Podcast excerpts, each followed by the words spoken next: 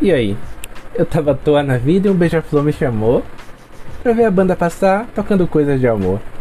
Meu podcast não faz sentido. Meu podcast não é para fazer sentido. Meu podcast é para falar sobre coisas triviais, é para falar do vizinho que tá quebrando a janela numa plena sábado de manhã, quando você acorda com vontade de dormir mais um pouco. Sei lá, só vem. Não precisa pegar cadeira não, fica em pé, deita no chão, arruma uma rede, sobe num balão. Vamos conversar um pouco, manda mensagem, deixa no Twitter, deixa no Instagram, no WhatsApp. Só vem.